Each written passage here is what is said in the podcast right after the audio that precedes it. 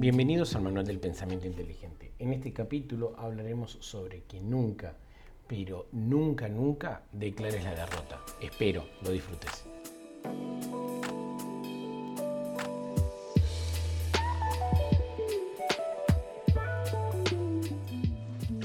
Buenas tardes.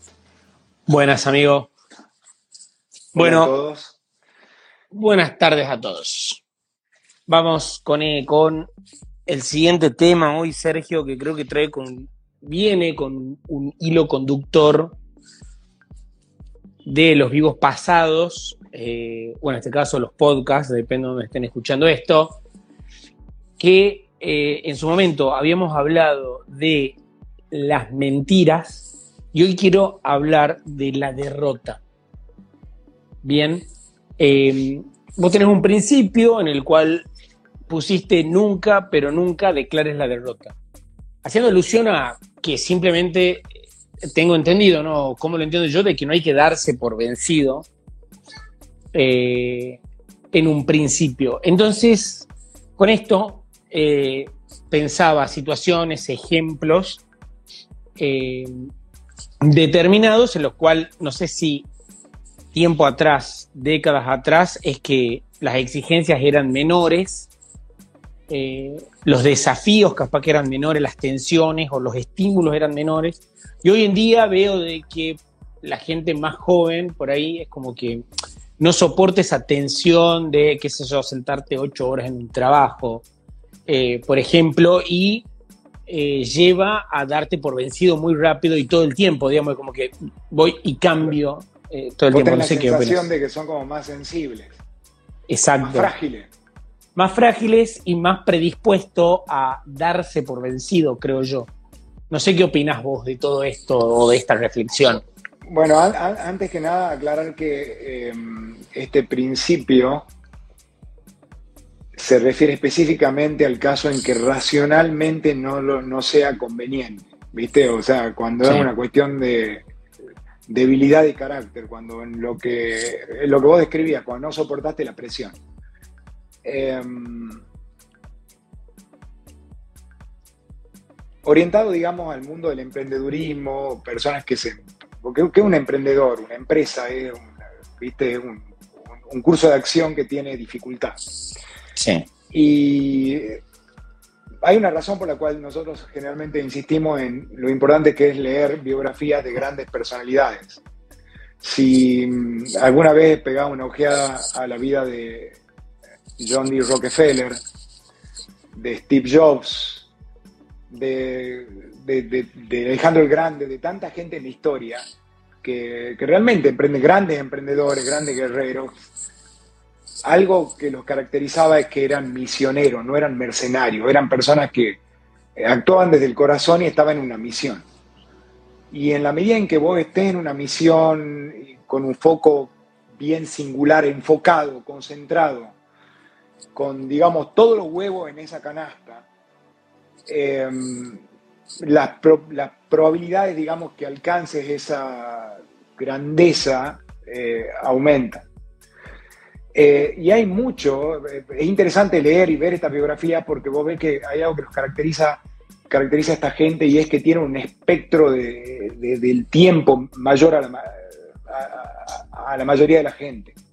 Valga la redundancia, es Sí. mucho más amplio, piensan en términos más amplios y soportan eh, y desarrollan la habilidad y la característica de soportar la presión y el dolor eh, más que la mayoría de la gente. Entonces, a lo que va este principio es, primero está apuntado a esta gente, gente que está en una misión, no un mercenario. Eh, la diferencia entre un mercenario y un misionero es que un misionero eh, está actuando desde su espíritu, está actuando desde sus valores, ama lo que hace. El mercenario es una persona que cobra por esa empresa, que cobra por esa eh, acción dificultosa.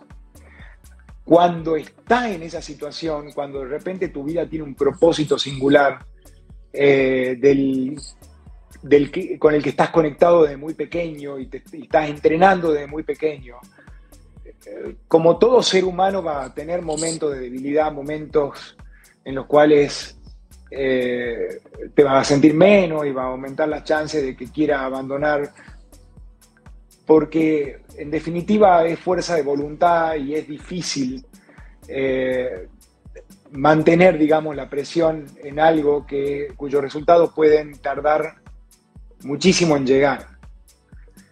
Muchas veces tenés que ver a tu vida, y con esto te doy pie para que la sigas, como se ve creciendo, por ejemplo, a un árbol. Vos imaginate que pudieras observar desde la raíz em, cuando se siembra la semilla y todo el tiempo que tiene que pasar mientras están pasando cosas, pero vos desde la superficie no ves nada. Eh, están pasando cosas debajo de la superficie, está enraizando. Y luego, después de, un tiempo, generalmente de, de, haber avanzado con un proyecto, de haber cometido errores, de traspiés, de haber incrementado nuestro conocimiento en algo, después de mucho tiempo es que se empiezan a ver esos resultados. Okay. Entonces, eh, el principio en síntesis es nunca, pero nunca, y te agrego nunca más, eh, declare la derrota, excepto que cambie la tesis. O sea, que realmente cambie de opinión. No te estoy solicitando que sea un terco, que te mantenga en un proyecto porque sí. Cuando es racionalmente... Eh, o mejor dicho, cuando es razonable seguir presionando, cuando vos no entenderías por qué todavía no tuviste éxito, es que tenés que tener más paciencia, es que tenés que esperar al próximo día, vos nunca sabés eh, lo, que, lo que la marea te trae, cómo cambian las circunstancias.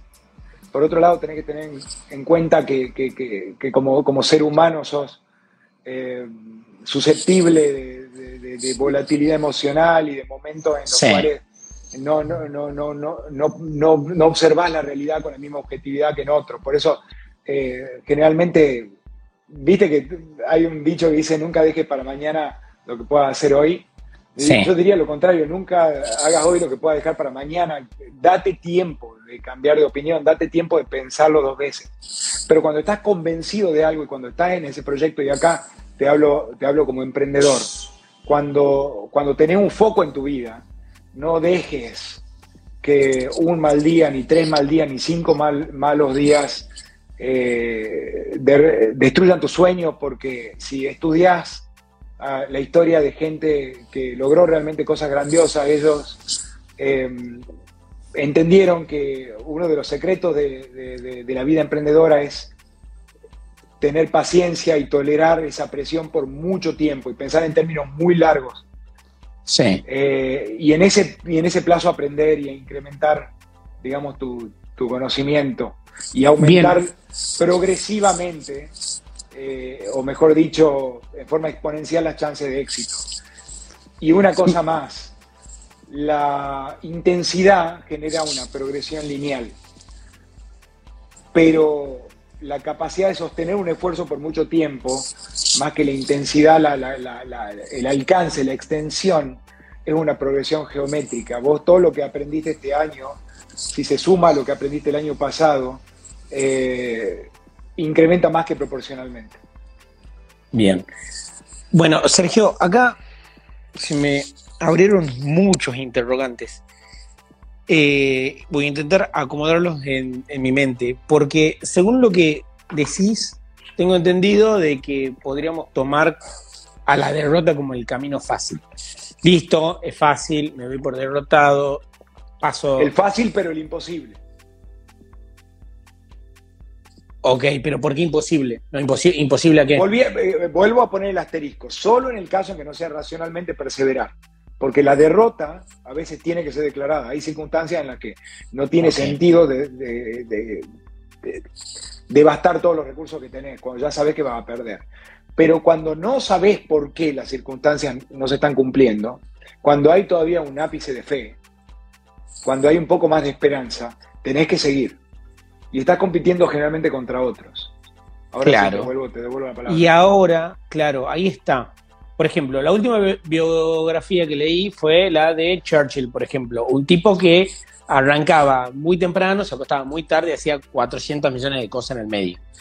Lo mismo que pienso de las personas que hablaste, por ejemplo, Steve Jobs, eh, y así sucesivamente, siento de que esto te puede dar justificativos para declararte en derrota. Porque no sé si vos compartís conmigo de que las personas que se dan, en este caso creo que sería irracionalmente derrotadas, buscan una justificación para darse por derrotados.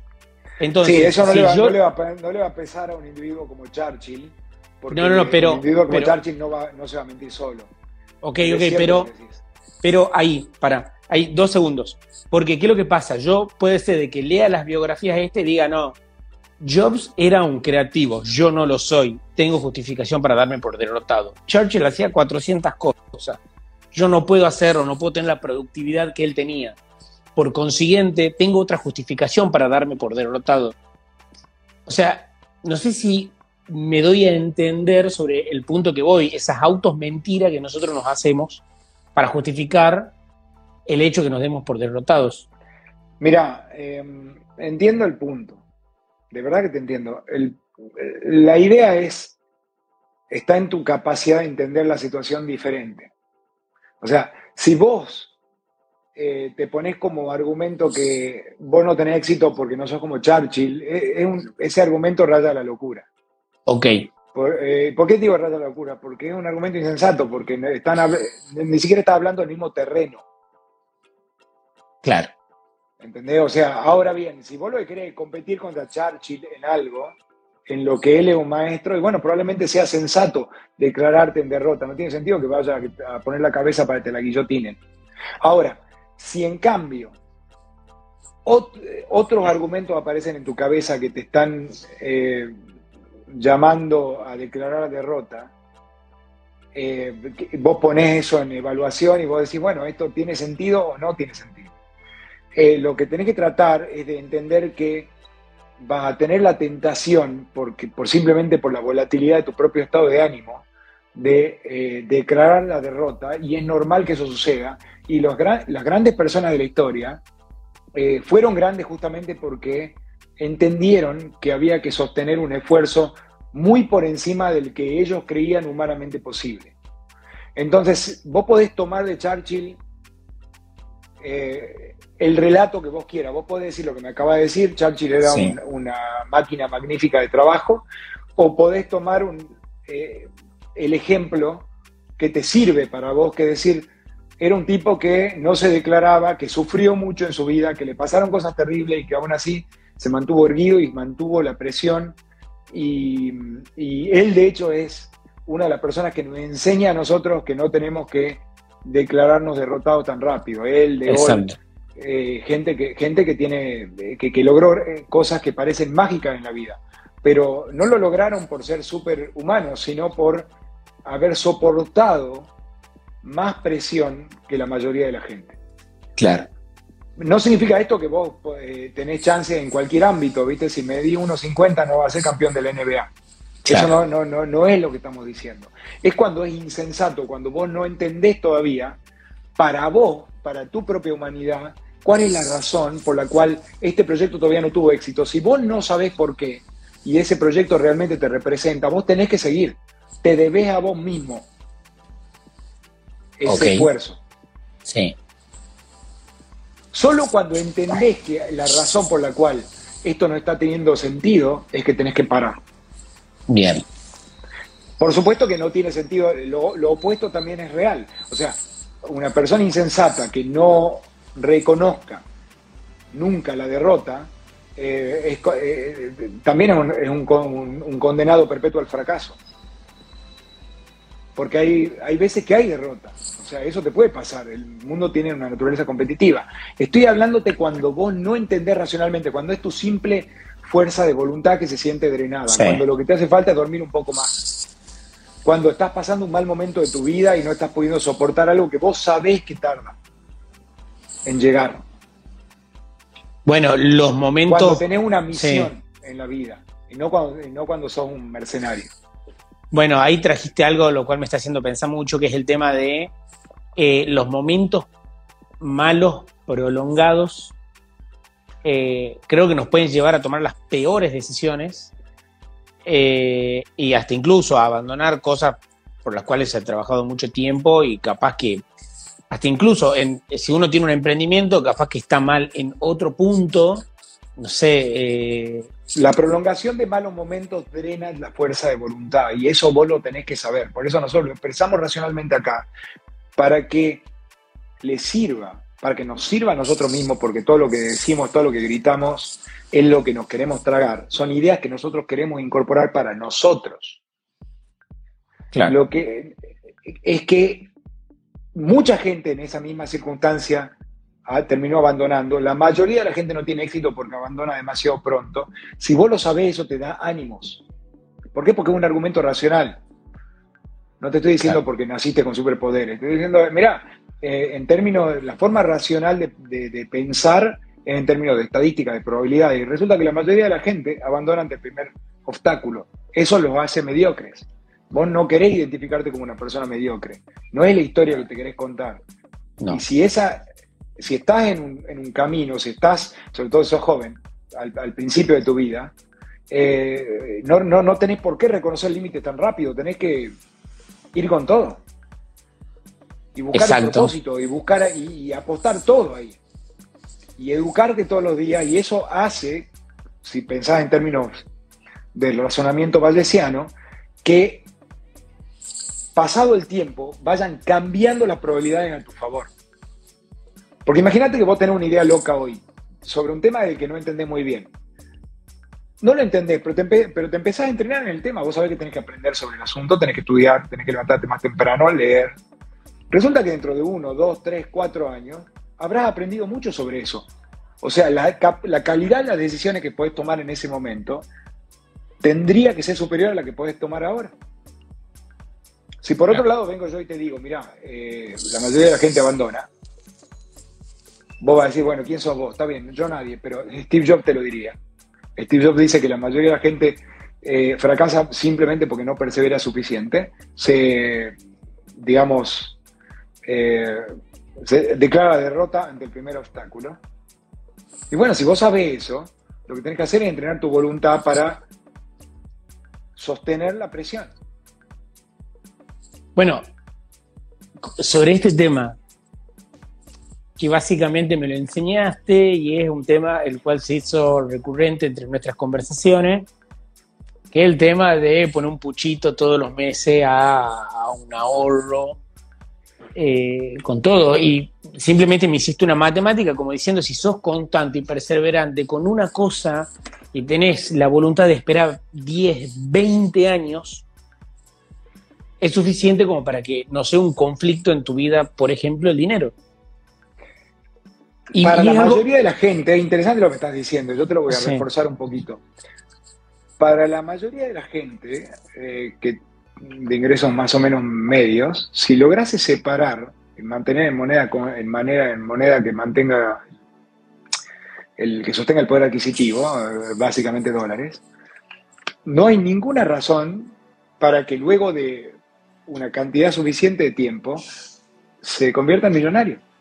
Es matemáticamente imposible que no suceda si podés ahorrar y podés comprar un instrumento que rinda un 10, un 12% anual compuesto. Si solamente compras un índice que emule al Standard Poor's y vas agregándole todos los meses, esa estrategia se llama Dollar Cost Average, no hay razones para que 20 años después eso no se convierta en millones.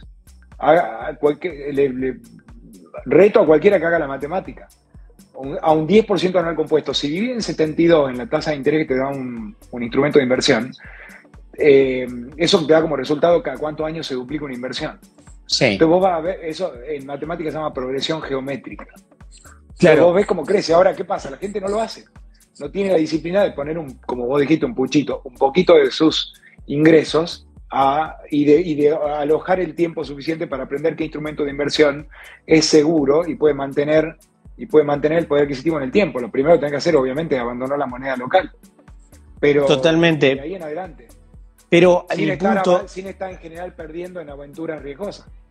claro, y, mi, y, mi punto, y mi punto principal es esto. De que me hiciste una cuestión matemática, certera, que me digas, mira, tengo toda esta evidencia empírica que dice, listo, o sea, tenés que hacer esto, pero tenés que ser perseverante, lo tenés que aguantar 10 años, 20, no sé. Una cuestión así me dijiste, listo, estás en condiciones, dale para adelante. Entonces, siento de que, de nuevo, con todo esto, lo que hemos hablado a lo largo de, todo este programa, el tema de la perseverancia. Porque lo que me estoy preguntando ahora es, ¿qué hacemos para no darnos por derrotado?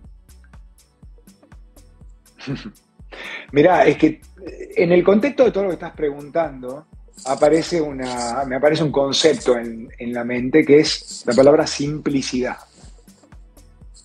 Simplicidad no es equivalente a facilidad. Hacerte millonario es simple, pero no es fácil. Es simple porque vos podés entender, vos ya sabés cómo. Ya te conté, muy sencillo, extremadamente sencillo. Fíjate cómo crece el mercado en Estados Unidos, el, el, el Standard Poor's 500. Comprá un índice que lo siga y vos vas a ver que después de 20 años, ¿cuánto rinde eso? Eso rinde aproximadamente 12, 14% de honor compuesto. Y vas a ver cómo se multiplica tu dinero. Pero para eso tenés que tener la disciplina de ir poniendo plata, de ir poniendo una partecita de todo lo que ganas y de no creerte que sos un súper inversor inteligente que podés entrar y salir eh, cuando el mercado esté caro y esté barato, porque eso es presumir que sabes algo que no podés saber. Eso implica disciplina, implica paciencia, implica dejar a la plata, no es interesante, cuando te juntes con tus amigos no vas a poder fanfarronear y compraste la última criptomoneda, no es excitante, pero es lo que funciona. Entonces, es simple, es simple, ¿lo entendés? Sí, pero es fácil de ejecutar para nada. no es fácil para nada. Entonces hay que distinguir que algo sea simple no significa que sea fácil. Ok. Y el tema es también, no es fácil, entonces. Eh, no, no es fácil. ¿Y por qué tendría que ser fácil hacerte rico? Si no, todos seríamos ricos. No, eh, ahora, es simple. lo único que tenés que hacer es ser útil para alguien, conseguir un trabajo en que te paguen un salario más o menos aceptable, o sea, generar un poco de valor, de eso sacar un poco, ponerlo a ahorrar y con el resto vivir. Y listo, y después esperar 20, 30 años a ahorrarlo y ya está, estás seguro. Eso no es fácil. Es simple, pero no es fácil. Ok. Necesito también entender lo siguiente. Siempre se habla y se lo pone, con, no sé si, esa, esa, si se lo pone como una frase trillada o lo ponen como que es muy sencillo aprender del error.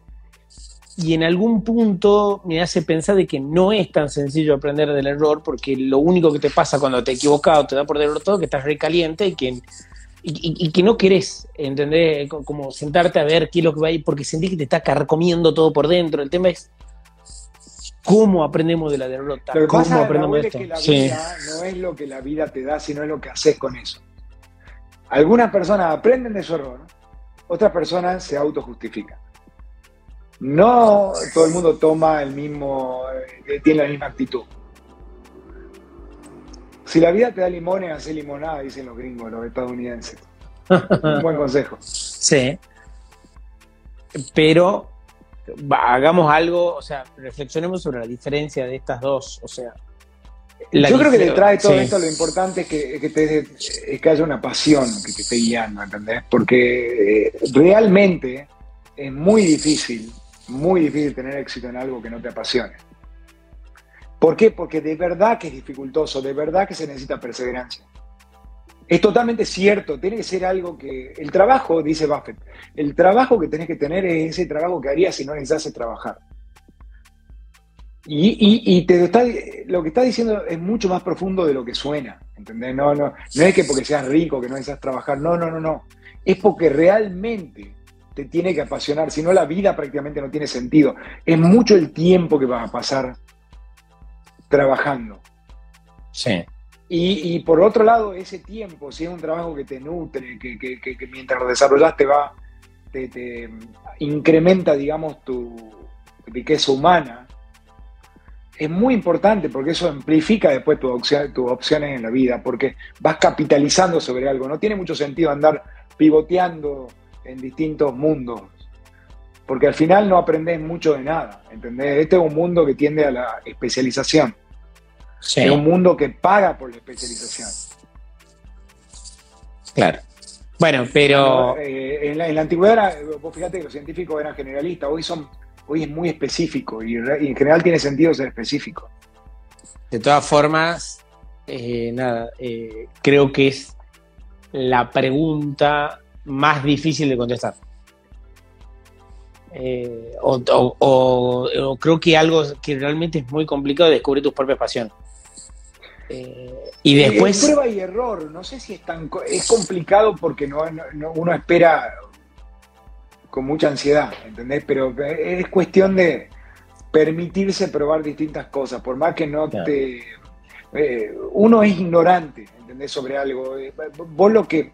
Vos pensás en esto, tu cerebro es una especie, es una máquina de pronosticación. Vos, por ejemplo, no necesitas saber probar un sándwich de barro para saber que no te va a gustar. Okay. Yo te ofrezco un sándwich de barro, vos me dirías, no, no hace falta que lo pruebe, no me va a gustar. ¿Por qué? Porque tu mente eh, eh, tiene incorporado una serie de mecanismos de simulación, lo podéis imaginar. El problema de eso es que lo que podéis imaginar eh, se construye únicamente con las herramientas que construyen eso, eh, son cosas que son conocidas para vos. Entonces vos no podés excitarte por algo que desconoces. Si sos mediocre, si sos ignorante sobre algo, no podés excitarte demasiado. Entonces un poco está eh, en la curiosidad, en, incentivar la curiosidad del niño de salir a buscar, probar cosas nuevas, para ver qué, darte tiempo, darte, viste así como lo haces, por ejemplo, para una serie de Netflix. Suponete, yo te puedo decir, mira, algo que te daría mucho placer en la vida es empezar a ver Seinfeld. Seinfeld probablemente la mejor, es la, madre de toda la serie de comedia del mundo. Eh, pero si vos ves un capítulo, capaz que no te divierte mucho. Yo te diría, bancate dos o tres. Claro. Date ese tiempito. ¿Por qué? Porque si te lo das, te va a exponer un placer inmenso después, cuando te conecte con los personajes. Bueno, extrapolando esto a lo que te estaba diciendo, eh, salir a buscar fuera de tu zona de confort, generalmente te la baja, generalmente baja tu actitud. Porque está fuera de tu zona de confort, se siente desagradable. Pero vos nunca sabés qué es lo que vas a sentir después de probar, de darte un poquito de tiempo. Y por supuesto que no te estoy sugiriendo que lo haga tonta y a loca y en forma ciega, sino en forma racional. Considera dónde, en qué ámbitos tenés más chances, dónde tenés mejores probabilidades, cómo, cómo se traduce esto en, semántica. Eh, ¿En qué ámbito tenés mejores probabilidades? Donde tengas mejores contactos, donde tengas los recursos para hacerlo, donde sea más cercano a vos, ¿entendés? O sea, no pensar en donde tengas las condiciones, vos sientas que tenés las condiciones naturales y podés armar un plan en función de eso. Hay algunas personas que, a lo que yo les llamo misioneros, que, lo, que nacen con eso, que ya de chiquitos descubren su propósito. Y, sea cual sea ese propósito, se empezaron a entrenar de chicos y se convencieron cada vez más de eso. En ese tiempo desarrollaron una habilidad especial, generaron lo que se llama una ventaja comparativa. Entonces no es lo mismo eh, cuando tienen 3 años, cuando tienen 5, cuando tienen 10, 20. El tipo que tocó la guitarra de los 1 hasta los 30 eh, va a desarrollar una serie de habilidades que otro que no lo hizo no. Sí, entiendo. y acá. entonces, por eso, un detalle más, hay que pensar en términos vallesianos. Las nuevas probabilidades tienen que estar, tienen que incorporar la nueva información. Y la nueva información viene de la realidad, de haber experimentado, de haber sentido, de haber probado. Bien. Aquí Sergio, entre uno de los comentarios, dice eh, que hay gente que directamente no tiene pasión. Entonces, siguiendo la línea de Sergio, yo te preguntaría, ¿esto es para todos o es para unos cuantos? Yo pienso que decir que hay gente que no tiene pasión, creo que sería más correcto decir, hay gente que no la descubrió aún. Ok. Todos somos susceptibles de apasionarnos por algo. Por supuesto que las pasiones dependen de tus expectativas. Cuanto más alta tus expectativas, más difícil conseguir nuevas pasiones. Claro. Pero siempre hay niveles más altos. Siempre hay algo que te va a poder apasionar. Solo eh, eh, lo, tenés que descubrir. Y para descubrirlo, lamentablemente, va a necesitar alojar esfuerzo.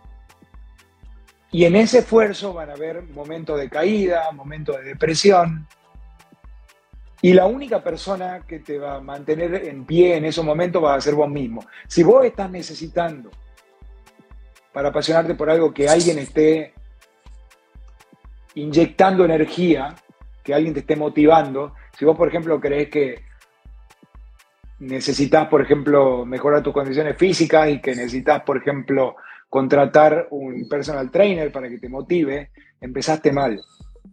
Si vos no estás dispuesta, dispuesto a encargarte de vos mismo y te hacer responsable, nunca vas a generar la energía necesaria ni la habilidad necesaria. Bien. Porque todo eso es algo que se construye. Lo que te puedo decir desde aquí es que nadie nace con la vida resuelta, que es una cuestión de actitud muchísimo más que de aptitud. Lo que pasa es que no te enterás de eso. Por eso es importante, reitero lo que decía al principio de este vivo, aprender sobre grandes personalidades de este mundo. Hubo gente maravillosa, viva, muerta, eh, ficticia, real, que te puede enseñar mucho. Hacete amigo de esa, de esa persona eminente. Sí. Porque, porque solo así vas a ver cómo son humanos como vos y cómo, te, cómo ellos nacieron con las mismas chances. Porque todos nacimos con un sobre que tiene solamente posibilidades para nosotros. Nadie nace con la vida resuelta. Michael Jordan logró lo que logró, no solo porque nació con condiciones, sino porque, porque se preocupó por él mismo, porque se esforzó, porque se enfocó, porque hizo un esfuerzo mucho mayor a la mayoría. Y si él está dispuesto a hacerlo, ¿por qué no vos? ¿Cómo vas a lograr éxito como emprendedor si no estás dispuesto a hacer lo que hacen en Silicon Valley cuando ellos son millonarios? Vos, siendo, por ejemplo, yo recuerdo en mi historia emprendedora, ya no lo soy, pero cuando lo era, estaba dispuesto a dar la vida, no me importaba nada. Estaba dispuesto a dar las 24 horas de mi día. Esa era la energía necesaria. Ahora, había gente que trabajaba conmigo en esos momentos y que no estaba dispuesto a hacerlo.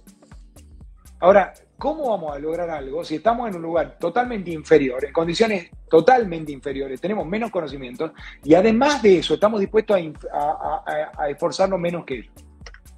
Totalmente. Y, una última, que es el tema de alocar eh, energías.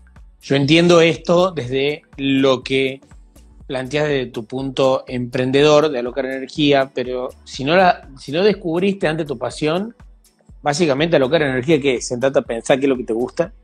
Y sí, así suena estúpido, pero es así. Si no tenés una pasión, te tenés que sentar a pensar en qué te puede apasionar, tenés que probar distintas cosas hasta que algo te genere pasión, porque si no, ¿cuál es el sentido de vivir?